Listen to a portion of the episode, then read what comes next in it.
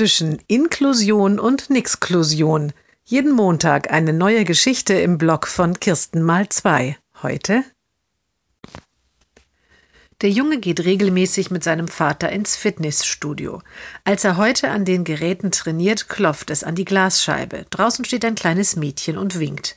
Der Junge sieht, wie es mit seiner Mutter aufgeregt spricht und dann verschwindet. Kurz darauf steht es im Studio. Es läuft auf den Jungen zu und umarmt ihn. Die Mutter folgt ihm und sagt zum Vater, meine Tochter kennt ihren Sohn aus der Schule. Sie hat immer ganz begeistert von ihm erzählt, dass er so nett zu den kleineren Schülern ist. Seit er seinen Abschluss gemacht hat und nicht mehr da ist, vermisst sie ihn total. Das Mädchen kommt wieder zu seiner Mutter.